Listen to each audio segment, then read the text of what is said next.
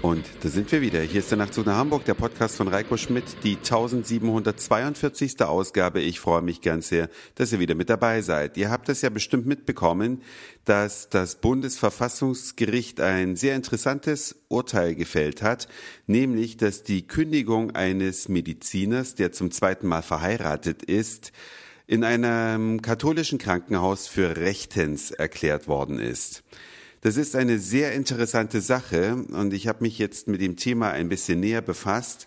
Unter anderem habe ich einen Beitrag des Westdeutschen Rundfunks gefunden, den ihr ganz leicht googeln könnt. Unter WDR findet ihr alles Erforderliche. Ich habe einfach in Google eingegeben Finanzierung kirchlicher Krankenhäuser. Und dann ist es schon der zweite Treffer, den ich dann angeklickt habe. Und da gibt es ganz Interessantes zu lesen. Wusstet ihr beispielsweise, dass die katholische Kirche zum Beispiel in ihren Krankenhäusern zum Teil keinen einzigen Cent für das Krankenhaus selbst bezahlt, sondern dass das alles aus öffentlichen Mitteln bestritten wird. Das heißt, die Kirche zahlt keinen Cent außer der Kapelle, die in diesen Einrichtungen vorhanden ist. Aber letzten Endes zahlen wir die Zeche und dann bin ich natürlich schon der Meinung, dass die öffentliche Hand die Entscheidungsgewalt hat.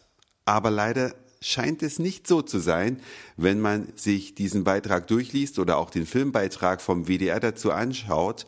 Die Kirche drückt diesen Einrichtungen ihren Moralstempel auf und verpflichtet beispielsweise die Mitarbeiter, dass sie konfessionell gebunden sein müssen oder dass sie sich in gewisser Art und Weise auch im privaten Leben so zu verhalten haben, wie das die Kirche verlangt.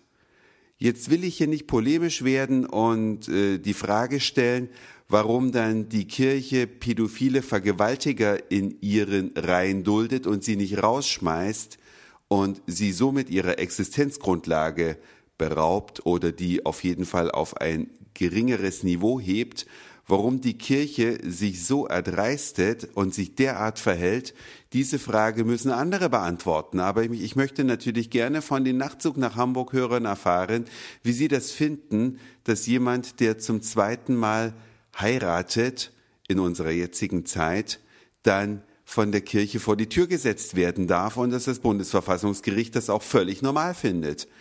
Da bin ich über eure Nachrichten und Kommentare sehr gespannt. Das könnt ihr auf nachtzugnachhamburg.de hinterlassen oder mir auch als E-Mail an nachtzug.email.de schreiben. Und der Nachtzug nach Hamburg, der hoffe ich so ein bisschen mit der Zeit geht, hat, wie ihr schon wisst, eine App, unter der man seit gestern auch wesentlich mehr Angebote erhält. Wenn ihr also die App von Nachtzug nach Hamburg schon installiert habt und sie aufmacht, werdet ihr einige Veränderungen feststellen.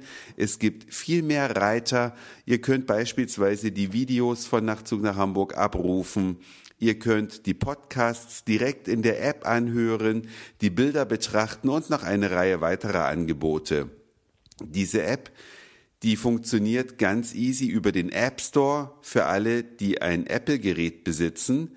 Für die, die ein Android-Gerät verwenden, ist es ein ganz klein bisschen komplizierter. Ihr müsst euch die App nämlich herunterladen. Leider noch nicht im Google Play Store, sondern es gibt einen Link, unter dem man diese App installieren kann. Man muss dann einmal kurz auf dem Gerät bestätigen, dass man aus einer fremden Quelle installieren möchte und dann haben auch die Android-User diese App auf ihren Telefonen aber vielleicht gibt es unter den Nachtzug nach Hamburg Hörern einen Entwickler für Android.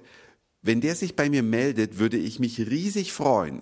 Wer also bei Google als Android-Entwickler registriert ist, bitte setzt euch mit mir in Verbindung, am besten per E-Mail nachtzug.email.de. Ein solcher Entwickler könnte nämlich die App ganz easy im Google Play Store veröffentlichen. Darüber wäre ich sehr dankbar. Dann ist es für alle auch leichter, diese App zu finden, zumindest für die, die kein iPhone haben. Tja, das war's dann schon für heute. Dankeschön fürs Zuhören, für den Speicherplatz auf euren Geräten. Ich sag Moin, Mahlzeit oder guten Abend, je nachdem, wann ihr mich hier gerade gehört habt. Hoffe, dass der heutige Podcast in einer ausreichenden Lautstärke erschienen ist und dann hören wir uns wahrscheinlich schon morgen wieder. Euer Reiko.